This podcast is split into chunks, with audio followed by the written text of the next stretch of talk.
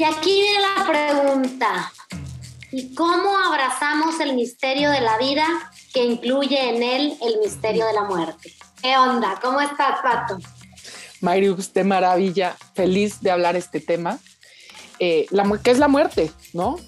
Siendo además, me parece, la cultura azteca y por lo tanto nosotros los mexicanos actuales, una de las culturas que celebra la muerte también como una, como una actividad y una celebración feliz. ¿No? Y una trascendencia de la cual no quiero hablar más porque tenemos aquí una experta adorada que vino con nosotros que se llama Vivi, que es amiga mía hace muchos años y que entre otras cosas es la fundadora de Happy Hippie Kids, para que la sigan en redes, y también es tanatóloga, entre otras muchas, eh, no quisiera, bueno, profesiones y dones.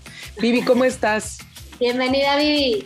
Muchas gracias, la verdad me siento exageradamente honrada y agradecida de estar aquí y compartir con ustedes. Gracias.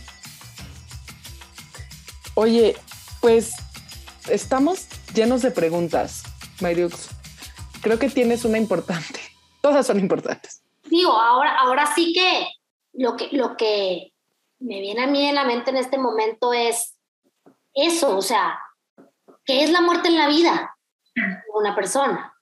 ¿Qué representa la muerte en la vida de una persona? Porque para mí es lo único que tenemos seguro, pero... ¿qué y los impuestos. Y los impuestos, eso es Algunos no lo pagan ella, la verdad, pero de que se Pagas IVA, pagas IVA, perdón. Han comprado aspirinas y pagan IVA. Eso es verdad. Pues miren, vamos a abordar, es una pregunta bellísimamente compleja. Entonces, me gusta siempre comenzar por el inicio, por así decirlo. Entonces, vamos a hoy a platicar de, temas que nos atañen a todas, a todos, que es principalmente la vida. Y por ende, la muerte, que está incluida en esta maravillosa celebración y regalo que se nos da, que es la vida. Entonces, yo de inicio, eh, desde el tema de tanatología, como tanatóloga, me gustaría definir etimológicamente qué es la tanatología, que nos va a servir de base para una mejor comprensión. Para también irla desmenuzando, porque hay muchos mitos en torno a ella. Entonces, para hablar de muerte, siempre hay que hablar de vida. Entonces, tanatología, tanatos es muerte, logía o logos viene del estudio de la muerte. Sin embargo, trascendamos que la tanatología solo nos ayuda a comprender justamente esta incógnita que nos mandas, Mayra, que Chihuahuas es la muerte, ¿no? Que a todos es lo único que no podemos quizás como evadir, es lo único seguro en esta vida. Entonces, la tanatología me gustaría plantearla como el arte de vivir. Y en, este planteamiento del arte de vivir, pues incluimos el arte del bien morir también, ¿no? Entonces, justo platicando eh, antes de comenzar, eh, planteábamos que para hablar de muerte eh, hay que comenzar a hablar cómo queremos y sobre todo cómo estamos viviendo y cómo queremos vivir. Porque de esta manera podemos abrazar este gran misterio que es la muerte. Porque francamente hay muchísimas como historias de personas que vuelven de la muerte, que, que el túnel, que siguen, que la luz.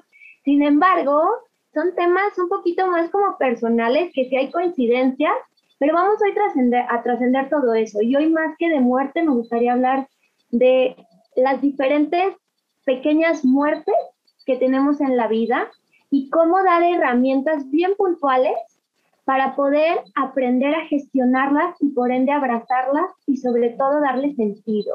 Y para que cuando llegue este momento que llamamos muerte, nos vayamos con toda la calma y tranquilidad de un espíritu que celebró la vida y que por ende dice, pues sí voy a extrañar, sí amo a mis seres amados, sin embargo comprendo que como ser cíclico y holístico, es decir, conformado por diversas partes, he celebrado mi vida de inicio a fin y puedo irme con calma y sobre todo con confianza plena de que aunque no comprenda este gran misterio de inicio, que es la vida, y por ende el gran misterio que es la muerte, Confío plenamente en humildad, que es solo una transición, algo diferente. y Pero Vivi, yo te oigo casi como poeta. Habla, hablas divino y digo, esta es una tanatóloga, ¿no? Si de efectivamente yo toco madera, porque la verdad aparte soy una persona muy sana, pero en un proceso terminal y te oyera, te lo juro, me, me darías paz, pero... Pero también tenemos que reconocer, como dices tú, que en estos grandes misterios hay diferentes visiones, ¿no? Y, y, la muerte no solo le sucede a quien se va, le sucede a quien se queda. Ellos principalmente son los que la viven. Gracias por ese punto, Pato, porque después de la parte poética, que es muy abstracta y que justamente surge de crear una conexión interior espiritual fuerte, vamos a dar el salto a lo real, ¿no? Lo concreto, ¿qué chingados hago cuando me duele hacia hasta la médula del ser, que le dejo inclusive de tener sentido a mi propia vida cuando pierdo algún ser amado, ¿no? Creo que todos hemos vivido algún duelo que no tiene que ser de muerte de algún ser amado. Hay duelos, por ejemplo, de, a mí me pasó en lo personal, de que pues ya era momento de, pues de, de quizás terminar una relación y me dolió como si se me hubiera muerto ese ser amado y me desgarró por dentro y me rompí en cachitos, ¿no? Entonces yo, yo creo que partamos del hecho de que probablemente todos hemos vivido duelos intensísimos que de una u otra manera nos han roto y cómo de manera práctica quizás poder mm, darles un sentido mayor e inclusive de ellos salir mm, más expandidos.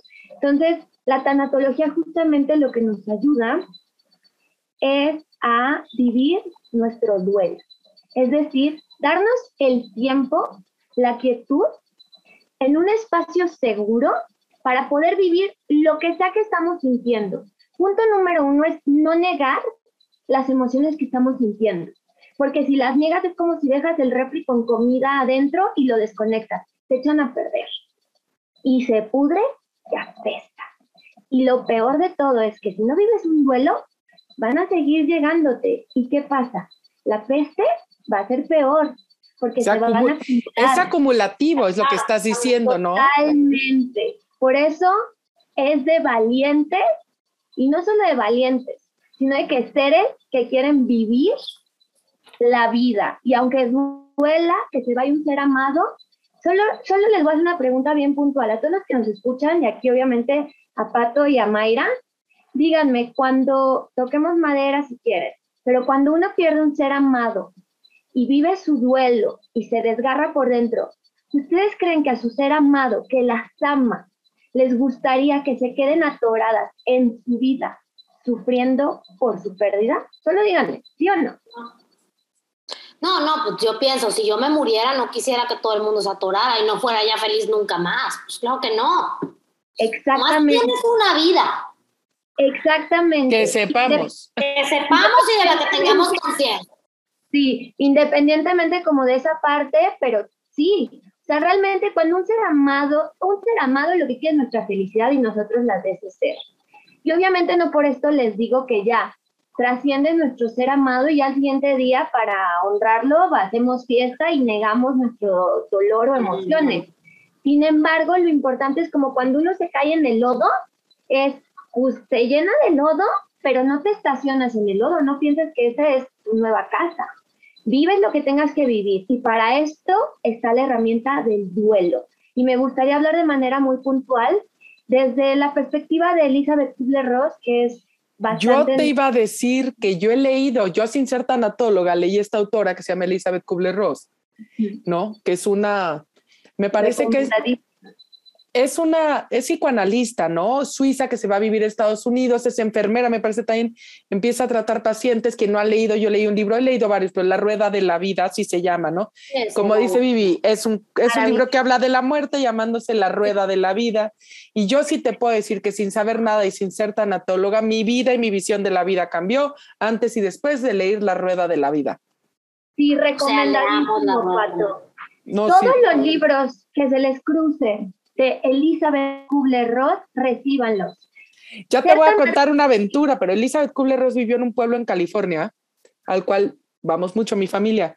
No fuimos un día mi mamá que es psicóloga y también la ama. No fuimos a buscar porque había unas fotos y un video y mi mamá creyó identificar por dónde estaba la casa y no íbamos en el coche. Te lo juro por Dios, obviamente la historia no, es mucho más interesante porque nunca encontramos la casa. Como, es de esperarse, nadie ve un video de los ochentas o noventas. El video era como, y, y, y diez años después tú crees que está en un lugar y llegas y está, ¿no? Pero bueno, es, es así, digamos, la pasión que trae Elizabeth Kubler-Ross. Fíjate a buscar su casa. Retomando poquito, Pato, que eres una groupie de la vida, eso es a lo que nos invita la tanatología, a ser groupies de la vida, literal. O sea, que sigamos lo que nos mueve, sin importar si llegamos a lo que creemos es la meta, disfrutando el proceso porque esa es la única manera de que cuando nos toque absolutamente a todos, para mí en lo personal me gusta decir volver a casa, para cuando nos toque volver a casa, esa fuente infinita de amor y vida, porque de ahí venimos, no importa lo que cada uno crea, venimos de, de, un sitio, energía que nos dio vida, entonces pues para allá volvemos, ¿no? Ya cada quien le ponemos el nombre que queramos. Sin embargo, eh, al ser grupos y apasionados de la vida, pues podemos abrazar en vida de manera más fácil a la muerte. Y como decías al inicio, nuestra tradición mexicana es una experta en eso, que, que celebramos la muerte porque la abrazamos como la vida, ¿no? Entonces, yo nada más esa parte como rescatando tu historia, pero sí me gustaría volver mucho al tema del duelo como herramienta. Sí, por favor. Sí, claro. Eh, Sí, porque cuando uno se siente muy desbordado, yo lo que recomendaría, porque quizás aquí haya personas que estén pasando duelos por duelo, vamos a comprender un proceso psicológico y, no solo psicológico, pero integral del ser para poder darle sentido a alguna pérdida. Ya sea una pérdida de una pareja, de un trabajo, de nuestros lentes favoritos, de que el coche se me descompuso, o hasta una pérdida de las más duras, que es la más dura la muerte de un hijo o una hija. Entonces, ¿cómo poder volver a encontrarle sentido a nuestra propia vida cuando vivimos pérdidas tan duras como esta? Pues la respuesta aquí sería practicando las muertes chiquitas que vivimos cotidianamente. Y aquí cito al maravilloso Cafeta que nos habla, no me acuerdo bien la canción, pero que nos habla de las muertes chiquitas que diario eh, despertamos y de pronto, no sé, que ya nos sirvió la alarma y que ya llegamos tarde a la junta y que ya nos perdimos la mitad de la junta y ya nos, no sé, ya nos estresamos y no nos sabemos gestionar. Y que ya de pronto entre las prisas ya, este, ya rompimos algo en la casa y eso aumenta pérdida tras pérdida, duelo tras duelo. Pues justamente aquí, antes de llegar a una pérdida mayor, hay que irnos preparando, abrazando las pequeñas muertes de nuestra cotidianidad, comprendiendo que hay que primero estar presente para a través de esta presencia, pues intentar gestionar con la mayor atención y herramientas posibles cada una de nuestras pequeñas muertes que vamos surgiendo, porque no es lo mismo desde tu centro eh, quedarte en la mitad de la nada con tu coche descompuesto eh, y hacer las gestiones desde tu centro que tengas que hacer a estar desesperado y, y, estar un poquito complejizando aún más la situación, porque estás desesperado y en lugar de hablar por teléfono con calma, ya lanzaste el celular y cayó en un río, entonces ya no tienes cómo hablarle a nadie y ya empiezas a mentar madres, ¿no? Entonces, yo creo que punto número uno es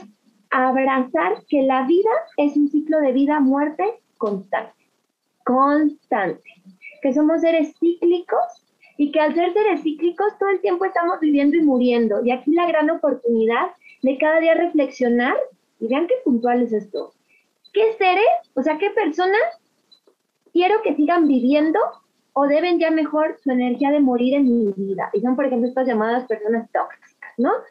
No, no, no, ya esta persona tóxica me chupa la energía, ya no la quiero, pero no hago nada. Ah, pues hoy decido que esta persona, simbólicamente, por favor no haga nada así este, este, no es una invitación. No es una invitación. un daño a nadie. ¿sí? Dentro de ti. Pero, pero que dices, ya esta persona ya no tiene entrada, ni cabida, ni razón de ser en mi vida. Entonces esta persona, su energía ya tiene que morir en mi vida. ¿Y qué es lo que quiero dar vida? Pues quiero personas cuya vibración vibre más con la mía. Entonces eso es lo que tengo que dar vida. Entonces constantemente hay que estar abrazando este ciclo de la vida que es vida y muerte. Pero te voy a decir algo, Vivi, yo les voy a contar aquí a todo mundo, creo que hoy en cada cuatro episodios que soy ingeniera, pero estudié en la Universidad Iberoamericana de Jesuitas, que es una maravilla, o sea, no es comercial, de verdad amo mi universidad, y te hacen tomar materias de integración y tomé tanatología. Qué belleza. Sí, bueno, imagínate además en el contraste, ¿no? Análisis de circuitos eléctricos y todo esto, ¿no? Y a mí se me quedó grabado porque me ayudó mucho y a lo mejor es mi mente ingeniera que necesita esta idea de los ciclos es parte de la ingeniería, pero también del proceso, como dices tú en pasos. Y te dicen, primero es la negación, luego tristeza, enojo, negociación y aceptación. Y a mí en este que dices tú, en este vivir estas tanto las pequeñas muertes diarias, como dices tú, voy a una cita que me importa mucho y tengo la llanta ponchada, este, lo que sea, ¿no? Ya sabes, o vamos a pedir el Uber y resulta que te quedaste sin cobertura de Internet, lo que sea. Desde esas hasta las muertes, como dices tú, de personas tóxicas, que son muy difíciles porque al físicamente todavía estar, pero dejarlas ir, como que siento que a veces crean en el cerebro confusión, me sirve entender que hay cinco pasos, o sea, yo uso mucho la herramienta, hasta me cacho a mí misma diciendo, está bien, ahorita estás enojada. Oye, negación. ¿Puedo, puedo rápido nada más decirlas, este, porque eh, es, punto número uno es la negación. Y exactamente, te pasa que vamos a hacer el duelo de los duelos más fuertes, ¿ok? Para que realmente si alguien está viviendo un duelo muy fuerte, le, le funcione y para los que estamos viviendo quizás muertes más chiquitas, pues también nos funcione como espejo. Entonces, bueno, digamos que fallece un, uno de nuestros seres más amados, entonces al inicio quizás queremos, o, o quizás le dan un, un, diagnóstico de enfermedad terminal a uno de nuestros seres más amados. Y lo primero en, de esta teoría es, justo como dice Pato, lo negamos. No, debe de estar mal el diagnóstico. No, hay que ver a muchos más médicos. Y es como, oye, pero ya vieron 10, y está súper desgastada la persona, ya va de estudio en estudio. No, no, no, no, es que no puede ser. No, no, no, se están equivocando. No hay manera, ¿no? Negación. De la negación, ya que vemos que, pues, el diagnóstico sigue siendo el mismo y que la realidad, nos guste o no, sigue siendo la misma, que es un punto bien importante, pues pasamos al siguiente, a la siguiente etapa del duelo, que es el enojo o la ira. Ah, bueno. Ah, así me la pones. Pues entonces yo no quiero esto, porque a mí, porque a mi ser amado. No, no, no. Y aquí es donde uno despotrica contra quien se le cruce o contra quien lo que crea, ¿no? Hay quien despotrica contra Dios, contra los médicos, y es por ejemplo este fenómeno, no, bueno, no me gusta decir nada del COVID, pero que de pronto había familias que les tocaba diagnóstico a sus familiares y se iban contra los médicos. Tú decías, órale, ¿no? Pues donde sea que puedas, echas Como dicen los gringos, no mates al mensajero. Exactamente, mi reina. Pero bueno, todos somos humanos y pasamos por estas etapas de diferente manera, ¿no? Como sin juicio. Y lo importante es observarnos sin juicio. Y del enojo y la ira, que cada quien despotrica a su manera, pues pasamos al tercero, que es la parte de la negociación. Ah, no cambia la cosa. Bueno, bueno, ya, ya, ya te menté madre, Diosito. Pero pues a ver, vamos, vamos a hacer equipo, ¿no? A ver cómo, cómo podemos hacer esto más fácil. Igual y si me echo, ya saben, el, base de la confesión es que, que pues haces tus, tus cosillas, pero te dan tus 10 Ave Marías. Entonces, bueno, pues te rezo diez padres nuestros o no nos metamos en temas religiosos, ¿no? Este, te prometo que ya a partir de ahora, si me ayudas a que reaccione bien al tratamiento, pues, pues me voy a portar mejor, no me voy a tratar mejor, y aquí entran temas bien complejos hasta de culpas, ¿no? Entran, acuérdense que lo importante de estas teorías es que no son blanco y negro, porque somos seres bien hermosamente complejos Entonces entran muchísimas variables y cada uno lo vive distinto, pero no. No, o el de hasta esto me pasó o le pasó porque yo no lo traté bien, porque, ¿sabes? O sea, estas cosas como si lo hubiéramos causado. Claro, claro. Sí, pero viene de todo y o hasta echar culpas, ¿no? O, sea, fue su culpa, porque tú siempre. Hay mucho de echar culpas, ¿no? Haz uno mismo o hasta el que se deje que le, que le cuelgues el milagrito, ¿no? Entonces, pero todo se vale. Lo importante es pasar el proceso sin juicio, sin juicio, porque no es, no es lo más fácil.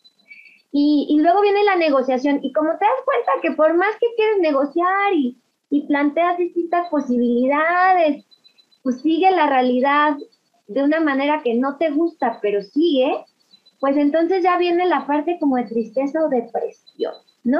Entonces viene esta parte de tristeza que ya, ya comienza a ser francamente más sano, más realista, que ya te das permiso a ti misma de ir abrazando la realidad.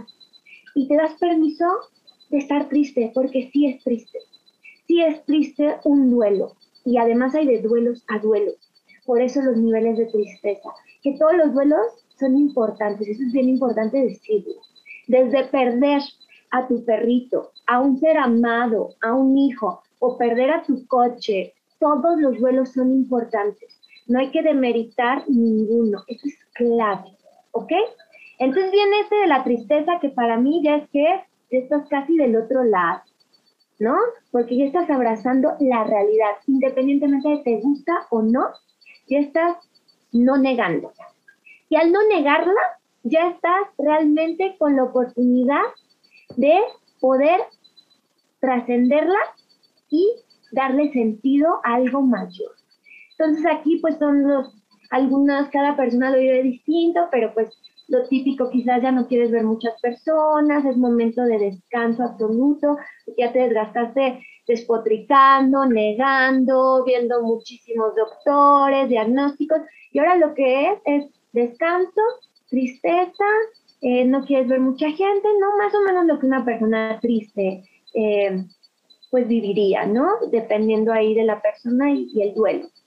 Y después, es bien importante vivir esta parte del duelo porque es la, la única forma de que podemos dar el salto a la siguiente fase, que es la de aceptación.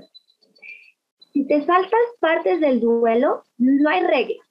Sin embargo, es, hay, por ejemplo, quien no despotrica tanto, hay quien no niega tanto, ¿no? También habemos quienes vamos y venimos, ¿sabes? Saltas entre etapas. Totalmente, por eso quiero... Ya estás triste y te vuelves a enojar, ¿sabes? Sí, claro, hacer hincapié en que no hay reglas.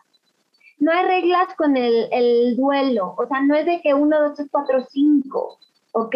Eso es bien importante porque nos limitamos y no somos seres lineales, como ya habíamos dicho. Somos seres cíclicos y hermosamente complejos y cada uno es un universo, ¿no? Incluso puedes estar ya en la aceptación y regresar al enojo tras que te levantes. Pues, Totalmente. Y además los duelos no duran una semana, o sea, hay duelos que duran toda la vida. Yo, a ver, y me pongo aquí y abrazo mi vulnerabilidad. O sea, hay veces que todavía pues extraño seres, seres que ya se fueron ah. ya hace 6, 8, 10 años. Y claro que los voy a extrañar porque son y serán siempre importantes para mí. Y no por eso estoy atorada, ¿no? Es importante que, que durante toda la vida, pues, pueda haber saltos en los, en los duelos, pero lo que baja es la intensidad, ¿ok? Entonces ahora vamos a hablar de la parte de la aceptación.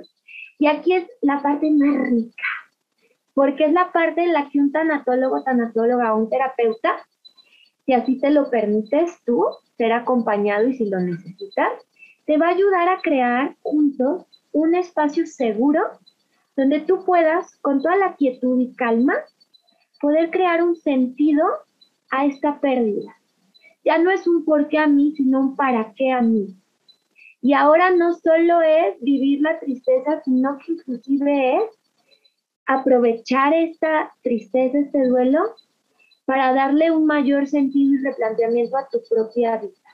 Y es esta parte que se te mueve el mundo y bendito sea que se te mueve para que tú puedas realmente preguntarte si estás viviendo cómo quieres vivir. Si estás viviendo con un máximo sentido y pasión de tu vida. Y hay veces que las pérdidas tan grandes nos sirven de espejos para decir cómo honro a través de mi vida a este ser amado que al menos en este plano material ya no está. Y es donde empiezan planteamientos fuertes. Y lo que ayuda un tanatólogo tanatóloga es a juntos que la persona pueda crear y construir su propio sistema de creencias de su vida. Porque hay veces que antes de pérdidas tan grandes, ni siquiera nos tomamos la molestia de detenernos y preguntarnos en qué creemos en esta vida. Y quiénes somos, y quiénes queremos ser, y por qué vale la pena vivir esta vida.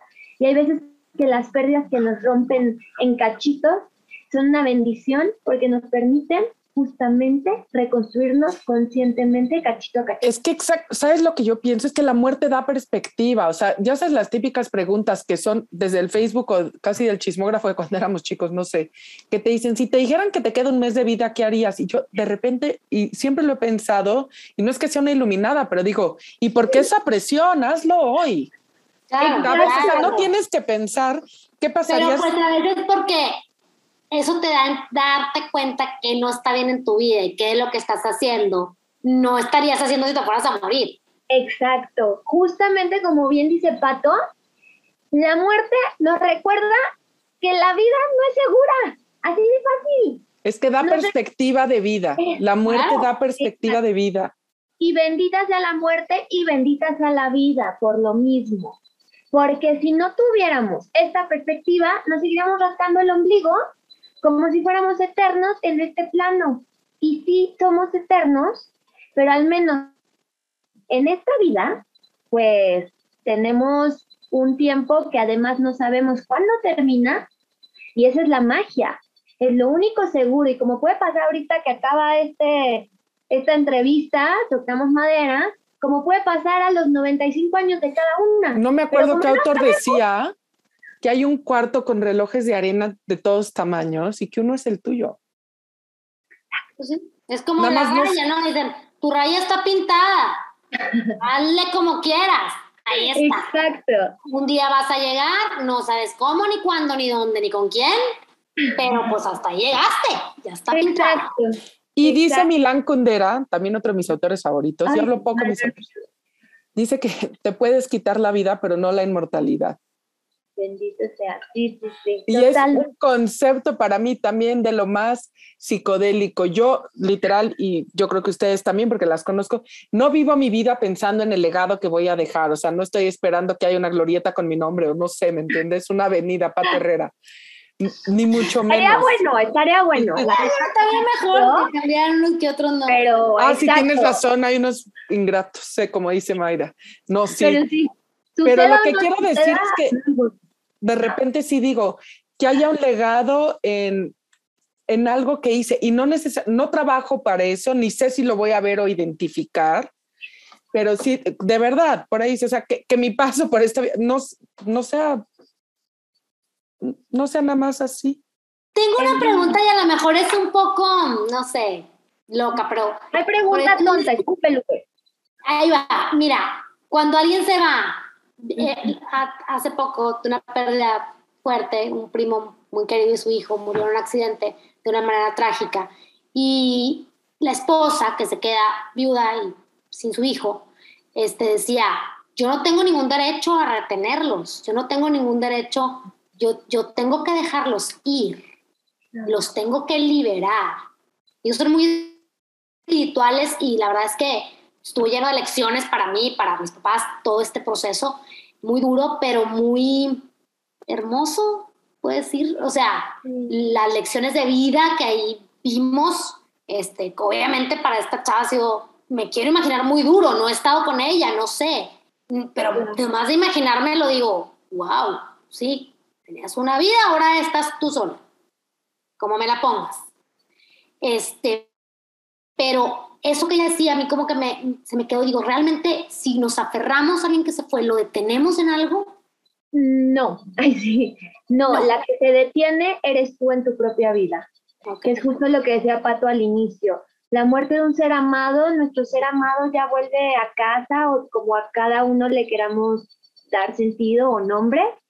Sin embargo, si nos aferramos a esa pérdida, lo único es que nosotros no la soltamos en nuestra propia vida y nos quitamos la oportunidad de honrar primero su vida, viviendo la nuestra, celebrándola, que es como nuestros seres amados les gustaría vernos, celebrando nuestra propia vida y felices. Y segundo, mm, esto ya son temas energéticos. Eh, sí, sí puede retenerse un tema energético porque hay seres que están muy aferrados a este plano material pero bueno, eso ya es entrar en temas. Que, eso era lo que les iba a decir. Será motivo, será motivo de otro podcast. Por, uno, porque, porque este lo tenemos que concluir. Y dos, yo les iba a decir que también en un espíritu de, de abrirnos a todas las creencias, habrá muchas teorías, pero lo que sí es seguro es lo que dice Vivi. Si te aferras aquí. Si tú no dejas ir, es así, es irrefutable. Sí, claro. Esa sí es irrefutable como la veo. Y, yo te decía, hay seres libres que, que sí, sí, sí sientes que se fueron y se fueron.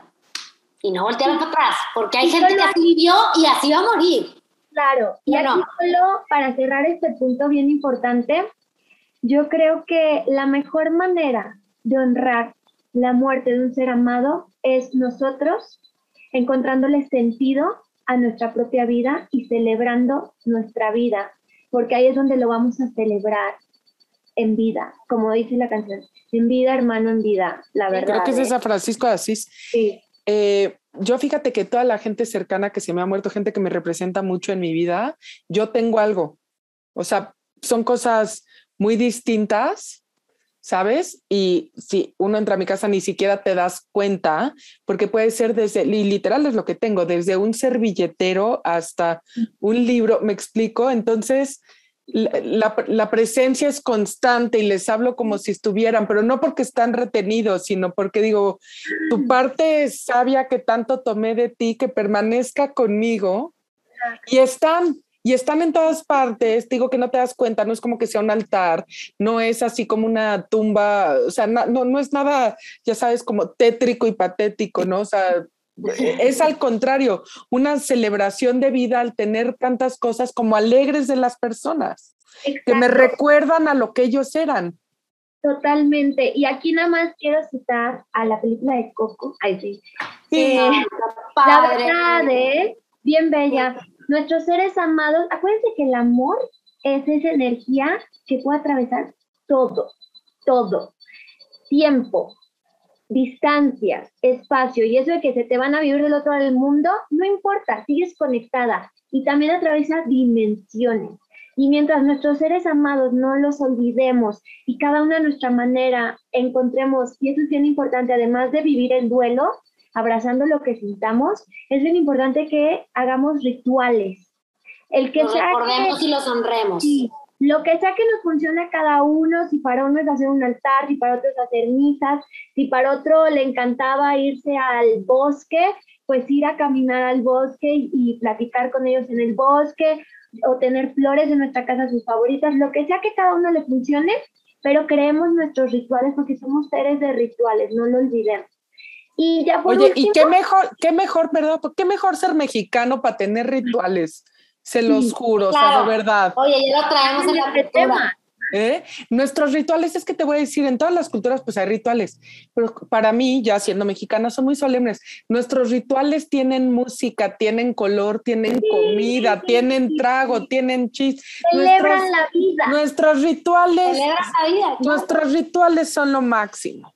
Lo máximo. Lo y máximo. es importante. No tenemos pan, o sea, somos una cultura que tenemos pan de muerto. Y cuando, te lo juro, me preguntan los extranjeros qué son las redes y yo, ah, pues simulan huesos. O sea, es así como nos reímos. Hacemos un pan que simula huesos de muerto, nos lo comemos, eh, es una delicia. Nos enojamos y te dan el pan de muerto antes de la temporada de muertos. Como claro, que ahora está vigente todo el año, estamos Ay, no, me trae furiosa este tema, pero no importa. O sea, lo que quiero decir es qué maravilla pertenecer a una cultura donde la muerte se celebra con flores moradas y flores naranjas y amarillas, y, ¿no? O sea, tenemos nuestros rituales, se los juro que, que ganan. O sea, ver, no sé, ahorita se murió el príncipe, el, no sé, el, esposo de la reina, ya sabes, Isabel. Príncipe se llama, no, Rey Jorge, no sé, ni me sé el nombre, ya se me olvidó. Y yo veía el, el, como funeral de una solemnidad que yo decía, qué horror, ¿qué hacen los que quieren llorar? O sea, ya sabes, qué, qué angustia tener ese funeral. Y ese, yo decía, y el muerto, qué horror de ver de arriba y decir, ah, caray.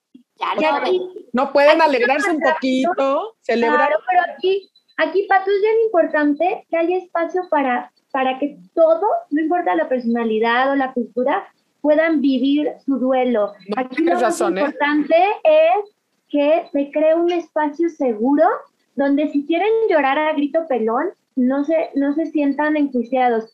Si quieren traer mariachi porque la persona en vida pidió mariachi, le encantaba cantar a pleno pulmón a, la luna, pues que se celebra así su, su, despedida, ¿no? Si se quiere solemnidad, porque pues tampoco me imagino que, que el esposo de la reina Isabela le gustaría tanto mariachi, porque uno, miren, y esto bien puntual, uno muere como vivió, así de fácil. Pues eso sí, eso sí tienes razón. Y por eso hay que vivir con plenitud, para morir con plenitud, sin importar lo que eso significa, si es solemne o divertido pero que seamos congruentes en nuestra propia muerte. Y aquí la invitación a intentar abrazar desde el amor la, la muerte, inclusive un ejercicio que los invito, porque creo que ya pronto hay que acabar, es imaginarse cómo les gustaría su funeral sin miedo. Sean claros. mi abuelo Nacho me lo decía, me dio instrucciones precisas, que obvio no pude seguir, pero no importa, nos reímos igual muchísimo en la planeación. Yo, sí, yo sí, yo sí, ya le dije, yo a mis hermanas les dije, porque como lo quiero divertido, ver gente que va a empezar con sus cosas.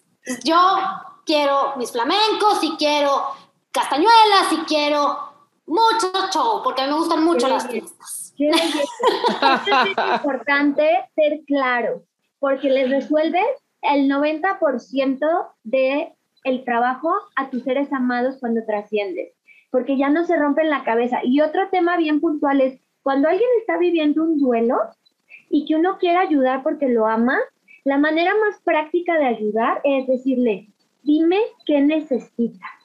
Necesitas que te haga de comer, necesitas que te haga el súper, necesitas que pase por los niños a la escuela, o sea, formas puntuales y concretas de ayudar. Porque si no tienes encima todo, y gastas más energía en gestionarte a todos que te dicen, ay, ay, lo siento, ay, abrazo. Y tú ni siquiera tienes energía para darle comer a tu perro. Ni siquiera tienes energía para, para tú eh, quizás tener comida en el refri. Entonces, hay veces que queremos ayudar mucho y es la típica que no sabes qué hacer en un funeral y luego son más híjole, incómodos que otra cosa. Entonces, de manera puntual y con los niveles de confianza que cada uno le tenga ¿no? a la persona, puedes decirle, dime de manera concreta qué necesitas. Si tiene hijos, ¿quieres que pase por ellos a la escuela? ¿Quieres que los lleve a la, clase de piano? ¿Les hago de comer? O mi pregunta.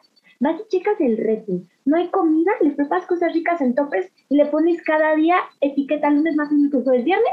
Y eso es la mejor ayuda muchas veces porque cuando uno, un familiar se va, puchas, tienes que gestionar un montonal de cosas. Entonces, ¿quieres que te ayude haciendo llamadas?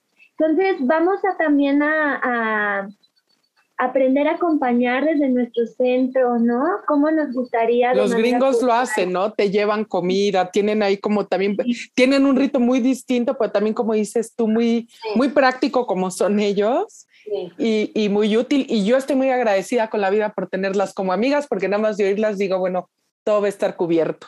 Pero ah. Vivi, gracias por todo. Me quedo, me quedo con esto que hay que ser grupi de la vida, ¿no? Me encantó, me encantó. Y hay que vivir a plenitud y morir a plenitud. Gracias, Vivi, por compartir todo esto con nosotros, en verdad. Ay, con mucho amor, con mucho agradecimiento por este espacio. Para los que nos están escuchando, que están pasando duelos, eh, primero, no están solos, no están solas y se sienten desbordados, a, habemos personas que hemos, nos hemos preparado para acompañarlos, no solo a los que están viviendo un duelo, también a personas con, con temas terminales, por favor, eh, apóyense en nosotros si los necesitan en terapeutas, en logoterapeutas, en tanatólogos y que les vibre el, terapeuta y, y, déjense ayudar, ¿no? Yo creo que eso va para todos, incluida yo. Abracemos nuestra vulnerabilidad. Eh, ahora sí que las penas con pan son menos y las penas con amigos y apoyo se dividen. y la vida es un carnaval y las penas se van bailando.